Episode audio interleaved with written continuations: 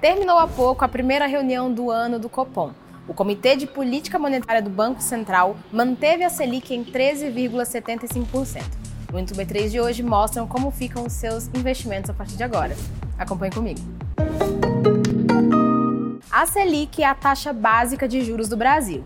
Ela afeta todas as outras taxas de juros do país e influencia nas parcelas de empréstimos, por exemplo.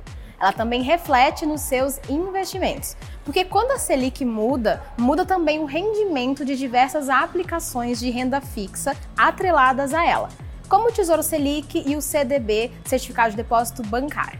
Com a manutenção da taxa Selic no patamar alto, a renda fixa continua atrativa e a renda variável acaba sendo menos procurada. Nesse cenário, as ações e os FIIs têm dificuldade de competir com juros pagos a investidores na renda fixa. Mas é importante destacar que cada produto tem uma função numa carteira de investimentos, que pode ser a de diversificar prazos, riscos e até liquidez. Por isso, é importante respeitar o seu perfil e aplicar de acordo com os seus objetivos para cada parte do seu dinheiro.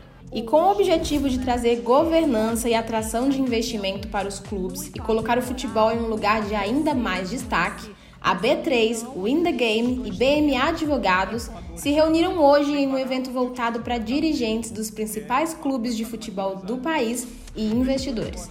O evento marcou o início da aproximação entre mercado de capitais e o futebol, para que cada vez mais crie-se um mercado que viabilize o crescimento e financiamento dessa indústria. Não se esqueça de seguir a B3 em todas as redes sociais. Boa noite, bons negócios e até amanhã!